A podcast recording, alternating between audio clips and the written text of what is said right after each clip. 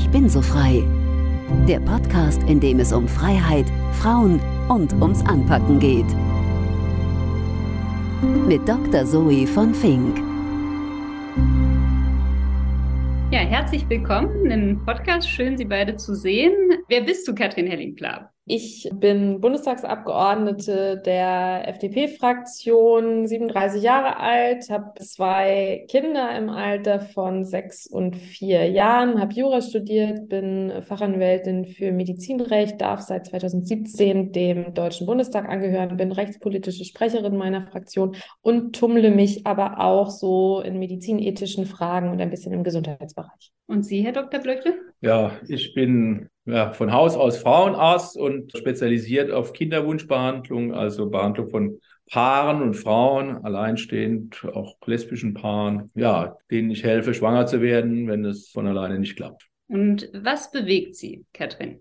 Naja, ich glaube, dass wir Menschen, die sich ein Kind wünschen, und davon gibt es ja unglaublich viele in Deutschland, viel zu viele Steine in den Weg legen. Und dass wir als Staat da die selbstbestimmte Entscheidung leider nicht hinreichend anerkennen. Und ich möchte einfach Paaren, die sich Kinder wünschen, bessere Chancen eröffnen, dadurch, dass wir die gesetzlichen Rahmenbedingungen zeitgemäß gestalten. Und Sie, Herr Dr. Belöchlen? Ja, mich bewegt, dass wir sozusagen in einer heuchlerischen Situation unterwegs sind, weil wir auf der einen Seite bestimmte Behandlungen wie die Eizellspende verbieten und aber gleichzeitig Tausende von Kindern jedes Jahr nach meiner Schätzung circa 3000 Kinder nach einer Eizellspende im Ausland geboren werden, dann hier in Deutschland geboren werden, weil die Paare gezwungen werden zu verreisen. Und wir diesen Kindern nicht das bieten, was wir gleichzeitig den Kindern, die in Deutschland nach Samenspende geboren werden, bieten, nämlich die Kenntnis ihrer Abstammung. Im Ausland findet es meistenteils eben anonym statt. Und das halte ich für einen unhaltbaren Zustand. Und das bewegt mich, dafür einzutreten, dass sich daran was ändert. Zu der Eizellspende kommen wir gleich noch, aber ich würde gerne noch mal einen äh, Schritt zurückgehen und zwar auf Ihre Vergangenheit, auf Ihre so. gute Vergangenheit, wenn Sie gestatten. Mhm. Weil ich finde, Frauen und Paare haben Ihnen doch viel zu verdanken. Sie haben sich tatsächlich vor einigen Jahren selbst angezeigt. Und was hat Sie dazu bewogen, beziehungsweise wozu hat die Anzeige geführt oder was haben wir Ihnen genau zu verdanken? Naja, im Grunde genommen war das eine ähnliche Situation, wie ich sie gerade beschrieben hatte, nämlich dass in Deutschland die äh, Präimplantationsdiagnostik für verboten gehalten wurde, die Paare deswegen reisen mussten. Und ich habe hier Patienten getroffen, die waren einfach nicht in der Lage, ins Ausland zu fahren, weil sie keine Fremdsprachen können und weil sie sich überfordert fühlten und so weiter. Und deswegen war ich sozusagen auf dem Weg und habe nach einem Weg gesucht, dass man Präimplantationsdiagnostik hier in Deutschland auch legal durchführen kann. Und ich habe dann einen Weg gefunden und weil es aber eben sehr schwer ist, in Deutschland Gesetzgebungsprozesse anzustoßen, Gesetzesveränderungen herbeizuführen, blieb mir eigentlich fast nur der Weg, das zu testen über eine Selbstanzeige, ob mein Weg, so wie ich das dachte und wovon ich überzeugt war, dass der legal ist und mit den bestehenden Gesetzen vereinbar ist. Und deswegen habe ich das dann halt gemacht, nach vorheriger Rechtsberatung, durch juristische Experten und Anwälte und so weiter. Und dann habe ich diesen Weg eben beschritten und habe dann Gott sei Dank Erfolg gehabt. Und danach folgte tatsächlich der Bundestag und hat eine Gesetzesänderung vorgenommen, die er meines Erachtens sonst niemals vorgenommen hätte, weil das einfach einfach viel zu umstritten ist, das Thema. Und es betrifft auch eine sehr kleine Gruppe von Menschen bezogen auf das ganze Wählerpotenzial. Und so kleine Gruppen, die haben dann sehr wenig Gewicht in den Augen der Parteien. Und sonst hätten wir also eine Änderung der Gesetzgebung nicht hingekriegt. Und das ist so ein bisschen mein Erfolg gewesen. Ja.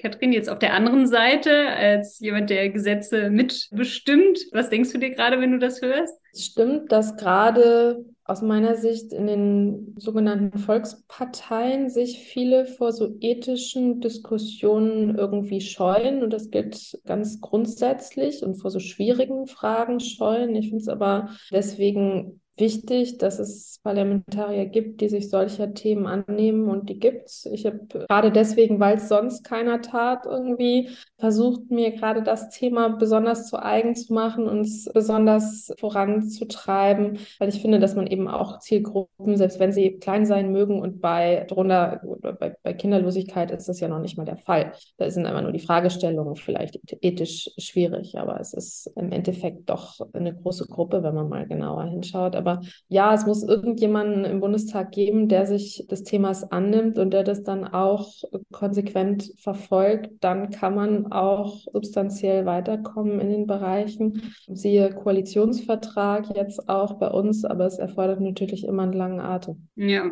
ich wollte auch gerade zu dir kommen. Du bist ja eine der wenigen Abgeordneten, die sich in dem Bereich engagiert. Ich habe das ganz genau recherchiert oder die sich auch einsetzt und wirklich, wirklich gut auskennt. Was motiviert dich und was möchtest du denn erreichen? Was mich motiviert ist tatsächlich, also Journalisten erwarten immer, dass man ihnen persönlichen Bezug irgendwie hat. Den habe ich nicht. Ich habe irgendwie eine Schilddrüsenerkrankung, die dazu geführt hat, dass mir sehr früh immer Mediziner gesagt haben, oh, vielleicht klappt das nicht mit dem Kinderwunsch und es ist unwahrscheinlich und es war nie problematisch, erfreulicherweise, aber vielleicht fühle ich mich deswegen so ein bisschen verpflichtet, weil ich das Glück hatte, keine Probleme am Ende gehabt zu haben, dann mich für das Thema einzusetzen. Was will ich erreichen? Ich will erreichen, dass A, für niemanden mehr die Möglichkeit, sich einen Kinderwunsch über eine Kinderwunschbehandlung zu erfüllen, vom Geldbeutel abhängt. Ich finde es unerträglich, dass Menschen in einem Alter, wo tatsächlich auch das Alter entscheidend ist, irgendwie aus finanziellen Gründen den Kinderwunsch dann nach hinten hinausschieben, um entsprechendes Geld ansparen zu müssen, um sich die Behandlung leisten zu können. Das auf der anderen Seite und auf der anderen Seite, glaube ich, ist es einer modernen Nation in Europa angemessen, dass wir da auch moderne gesetzliche Rahmenbedingungen im Embryonenschutzgesetz haben. Das betrifft die Legalisierung der Eizellspende auf der anderen Seite. Das betrifft viele Detailregelungen, die Embryonenspende aus der rechtlichen Grauzone herauszuholen, die Rahmenbedingungen für den elektiven Single-Embryo-Transfer richtig zu setzen, aber auch die Legalisierung von altruistischer Leihmutterschaft in Deutschland. Hast du dir ganz schön viel vorgenommen. Heute ist ja auch das Thema Reproduktionsmedizin. Dazu hatte ich ja schon mal einen Podcast. Ja, wann war das? das ist jetzt schon fast anderthalb Jahre her mit Dr. Julia Bartley, Folge 15. Und war kurz nach den Wahlen und sie da, war damals sehr, sehr optimistisch, dass diese progressivere Regierung da schnell Fortschritte erzielen würde. Also hast ja schon ein paar Stichworte genannt, Zugang, bessere Finanzierbarkeit, Eizellspende und so weiter. Was ist denn jetzt passiert und was ist noch nicht passiert, Katrin? Im Bereich der besseren Finanzierung, da haben wir oder wir haben ja im Koalitionsvertrag einige Vereinbarungen getroffen auf unser Betreiben auch. Ich durfte in der entsprechenden Gruppe in den Koalitionsverhandlungen verhandeln, dass wir zum einen die Förderung diskriminierungsfrei gestalten wollen, dass wir zum anderen wollen, dass Bundesland unabhängig, denn da gibt es ja ein ganz kompliziertes Fördersystem im Moment, wo es eben vom Wohnort abhängen kann, ob man eine bestimmte einen Teil der Förderung bekommt. Das wollen wir aufheben und wollen eben, dass es bundesweit die gleiche Förderung gibt, so dass jeder erst einmal 75 Prozent im Ergebnis bekommen kann. Und im zweiten Schritt wollen wir auf die 100 Prozent kommen. Die Tatsache, also bis zu den 75 Prozent und die Diskriminierungsfreiheit ist in diesem Jahr erstmalig im Haushalt abgebildet. Da warten wir jetzt noch auf Familien- und Gesundheitsministerium, dass die die entsprechenden Rahmenbedingungen in den Gesetzen auch ändern und die Förderrichtlinien sozusagen anpassen. Ich hoffe, das geschieht bald. Wir erinnern da auch äh, sehr regelmäßig und auch an die Frage, dass die Embryonenspende legalisiert werden soll und der elektive Single-Embryo-Transfer gesetzlich auch abgebildet werden soll, haben wir Minister Lauterbach schon wiederholt erinnert und ich gehe davon aus, dass es auch passieren wird. Auch das ist ja fest im Koalitionsvertrag vereinbart und schließlich bei den schwierigeren Fragen für einige, ich finde die Eizellspende eigentlich gar keine schwierige ethische Frage, aber bei den schwierigeren Eizellspende und altruistische Leihmutterschaft haben wir vereinbart, eine Kommission einzusetzen, die sich mit den Fragen beschäftigt und die aus der Wissenschaft besetzt sein soll. Die hat ihre Arbeit aufgenommen und wird Anfang nächsten Jahres ihre Ergebnisse mit uns teilen. Und ich hoffe sehr, dass uns das dann auch nochmal Rückenwind gibt. Wenn Sie das jetzt gerade hören, was fällt Ihnen dazu ein? Was muss noch Dann geschehen? Kann ich ja nur antworten mit Goethe, die Botschaft höre ich wohl, mhm. allein mir fehlt der Glaube. Ich sage Ihnen mal zwei Beispiele, die meine Erfahrung ganz wesentlich prägen. Die gehen auch gar nicht persönlich gegen Sie, weil Sie zum Teil damit noch gar nicht involviert waren. Das erste war tatsächlich die PED-Gesetzgebung. Da gab es das PED-Gesetz, das praktisch 2011 verabschiedet wurde und dann glaube im, im Juli, 6.7.2011, also Abstimmung im Bundestag, bis es dann umgesetzt werden konnte, die PED-Verordnung verabschiedet, dauert es nochmal über zwei Jahre.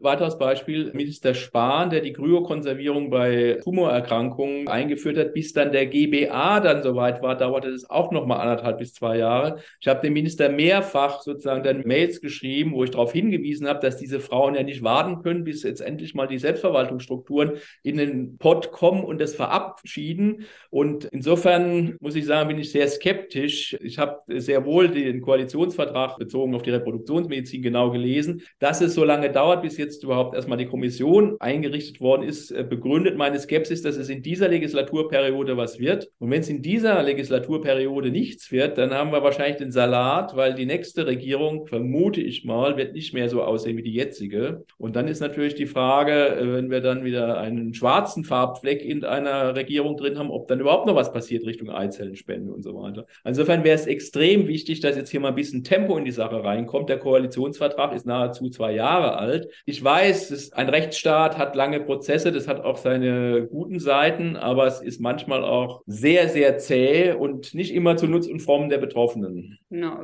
Herr Dr. Blöchlitz, wenn ich darf, Sie tragen Eulen nach Athen an der Stelle. Vollkommen d'accord. Wir haben wahrscheinlich Minister Spahn ähnliche E-Mails geschrieben, wie ich jetzt wahrnehme. Und natürlich ist es, also hätte ich mir das auch alles viel schneller und sofort und so weiter gewünscht. Aber ich bin ehrlich gesagt erstmal froh, dass es passiert. Also ich bin ah, ja. erstmal froh, dass wir einen Koalitionsvertrag haben. Ich bin froh, dass es Schritte gibt, die dahin gehen, ihn auch umzusetzen und arbeite sehr daran, dass das auch passiert in den Vereinbarungen. Und ja, wenn es dann dauert, ist es total blöd für alle Betroffenen, dass es dauert. Aber immerhin schaffen wir dann, dass es irgendwann auch wirklich mal passiert. Und das ist erstmal jetzt mein Ziel Nummer ja, eins. Das, das, das Positive sehe ich schon auch, aber es könnte schneller gehen. Könnte einiges schneller gehen. Gut, aber wir sitzen ja auch hier. Ich um sage das ja auch zur Motivation Ihrer Person, dass Sie dann noch mehr Geschwindigkeit da einfordern. Ja, wenn es an mir läge. okay. Weiß, weiß. Wir sitzen ja auch hier zusammen, um das Thema ein bisschen voranzutreiben und damit auch mehr davon hören.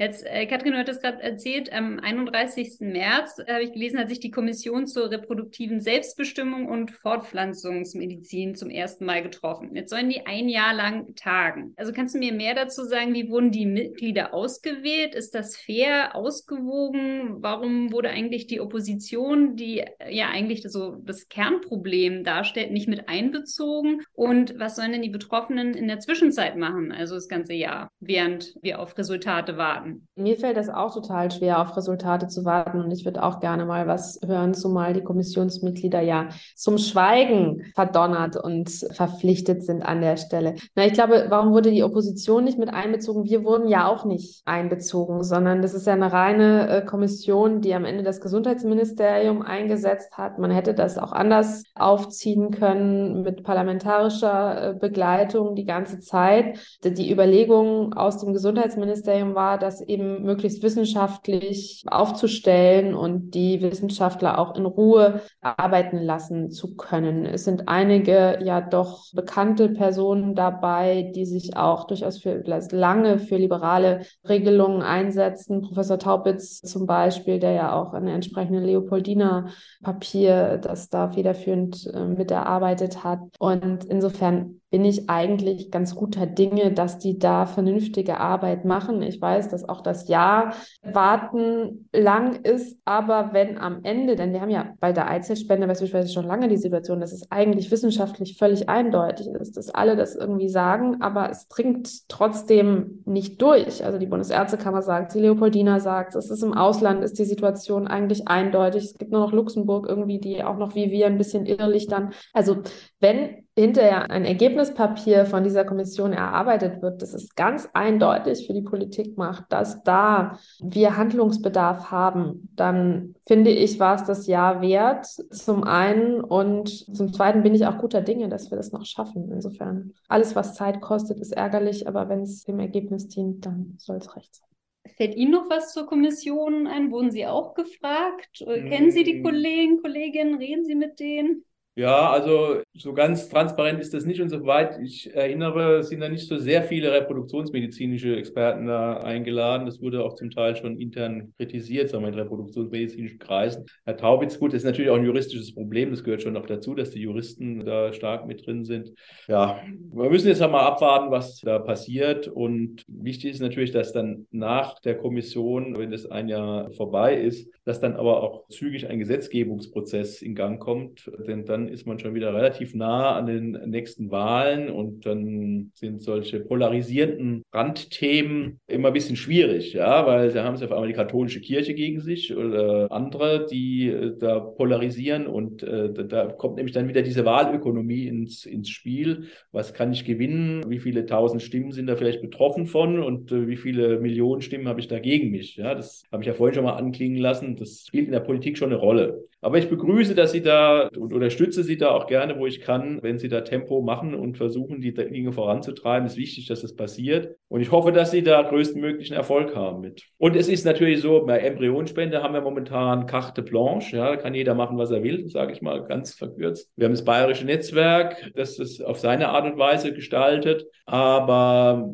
das ist ja momentan ein Bereich, der überhaupt gar nicht geregelt ist. Wäre natürlich auch interessant, da mal rechtssichere können, Regelungen können zu Können Sie für die Hörer, die sich vielleicht nicht so gut auskennen, was meinen Sie genau damit? Na, Embryonenspende bedeutet, dass Paare, die hier behandelt worden sind, wo noch ein Embryo eingefroren ist und die vielleicht ein oder zwei Kinder bekommen haben und kein weiteres Kind mehr möchten, stehen vor der Wahl, was mache ich mit diesem eingefrorenen Embryo? Entweder ich verwerfe ihn oder ich spende ihn. Dann kann ein anderes Paar oder eine andere Frau damit schwanger werden und ein gesundes Kind bekommen. Und da gibt es halt momentan gar keine gesetzliche Regelung, außer der, dass die Frau, die das Kind gebärt, auch die Mutter ist. Das heißt, die Spendereltern können nicht jetzt dazwischen grätschen und sagen, ja, eigentlich war das mein Embryo, das ist ja eigentlich auch dann auch mein Kind. Das funktioniert so nicht. Das ist gesetzlich geregelt. Die Frau, die das Kind bekommt, ist die Mutter. Aber alles andere, Recht des Kind auf Kenntnis der Abstammung, möglicherweise Fragen der unterhaltsrechtlichen Sachen, das ist alles nicht so ganz geklärt. Das ist für Embryo Embryon nicht geklärt. Es sei denn, man würde jetzt noch so eine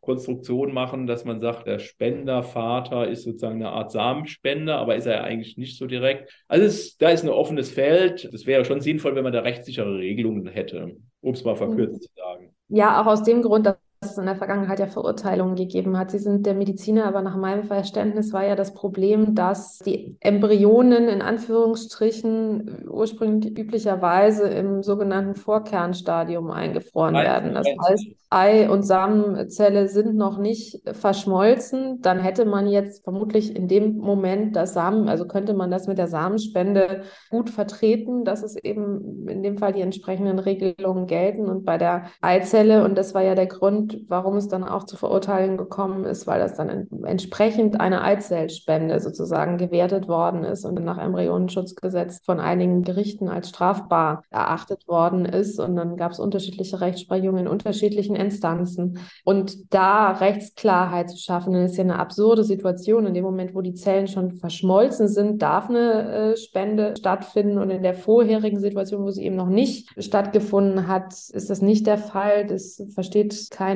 Mensch, finde ich. Und deswegen haben wir auch im Koalitionsvertrag vereinbart, und das übrigens jenseits der Kommission, da tätig zu werden und das zu legalisieren. Da bin ich aber, also erinnere ich Minister Lauterbach sehr regelmäßig daran, bin aber, also ich glaube, viele Erinnerungen können da nicht schaden. Ich glaube, Herr Lauterbach ist sehr erinnerungsresistent, der betreibt da Tai Chi, der lässt die Energie an sich vorbeiziehen. Aber machen Sie gerne weiter, ich hoffe mit Ihnen. Gut. Eigentlich haben wir das, wie gesagt, schon im Koalition, also eigentlich ja, muss das. Ja, wie das mit den Koalitionsverträgen manchmal so ist. Ne? Darf ich Sie, Herr Dr. nochmal fragen, ist denn der Stand der Reproduktionsmedizin allgemein sozusagen zeitgemäß in Deutschland? Bieten wir das Beste, was die Medizin bieten kann für die Patienten und Patientinnen? Mit Abstrichen ja. Also sagen wir mal, das Grundsätzliche wird schon geboten. Es gibt eben diese Randthemen wie Eizellspendenbehandlung, möglicherweise die Leihmutterschaft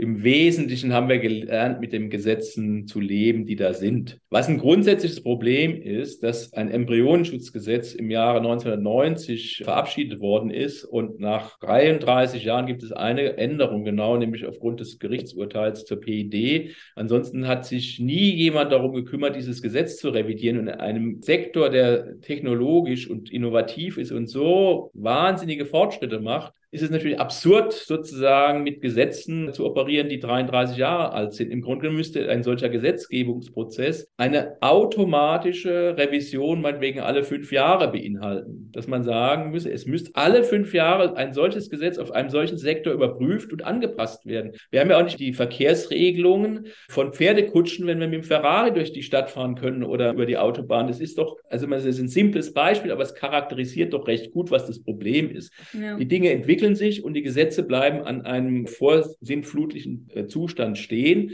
Und was zum Beispiel ein Problem ist, wir hatten ja im Embryonschutzgesetz ursprünglich die Möglichkeit, oder haben wir nach wie vor, drei Embryonen zu übertragen. Das war zur seiniger Zeit sagen wir, einigermaßen sinnvoll, weil die Einnistungsrate eines einzelnen Embryos so gering war. Heutzutage würde ich fast sagen, es ist fast ein Verbrechen, drei Embryonen zu übertragen, wobei es gesetzlich kein Verbrechen ist. Es ist jetzt nur meine moralische Einschätzung. Und wir haben sozusagen durch durch die modernen Methoden es geschafft, dass ein Embryo heute so gut sich einnistet wie früher drei zusammen. Und dem muss man doch irgendwie Rechnung tragen und auch den Spielraum erweitern, sagen, ja, wenn ihr mit dieser Methode genauso gut behandeln könnt und habt keine Risiken der Mehrlingsschwangerschaft, dann müssen wir doch auch die gesetzlichen Rahmenbedingungen so anpassen, dass ihr diese optimale Behandlungsweise auch ohne juristische Klimmzüge und Gerichtsurteile und dergleichen mehr umsetzen könnt. Im Grunde genommen ist auch dieser deutsche Mittelweg, was jetzt ziemlich kompliziert zu erklären wäre, aber im Grunde genommen besagt, dass wir jetzt nicht mehr nur drei Eizellen befruchten dürfen und kultivieren, sondern dass wir so viele befruchten dürfen und kultivieren, wie wir glauben, dass wir sie brauchen, um einen Embryo zu bekommen, der gut ist. Das war alles nur über Gerichtsentscheide möglich und nicht durch den Gesetzgeber. Und es waren alles Grauzonen, wo man sich langsam vorgetastet hat, zum Teil auch über Beeinflussung des Auslands, weil nämlich in Bayern, die waren an der Grenze zu Österreich, der österreichische Kollege saß da, ja, wir können Blastozysten kultivieren, ihr könnt das gar nicht in Deutschland, ihr könnt gar keine zeitgemäße Behandlung beginnen. Und das war dann Initialzündung, sich da weiter zu entwickeln. Aber nochmal, im Grunde müsste dieses Gesetz regelmäßig angepasst werden, damit man zeitgemäß arbeiten kann und nicht immer in Grauzonen unterwegs ist und je nach Courage und Traute des Einzelnen oder der Einzelnen eben dann Dinge vorangeschoben werden oder eben stationär bleiben. Ja, Katrin Hellingpla ist ja dran, glücklicherweise. Ja. Ich glaube, so eine, so eine, eine Anpassungsverpflichtung, das geht, äh, wüsste ich nicht, wo es das sozusagen gäbe. Was es natürlich gibt, sind Sunset-Klauseln, wo Gesetze irgendwie verfallen. Das macht aber natürlich in dem Fall auch wenig Sinn, wenn dann am Ende einfach überhaupt kein äh,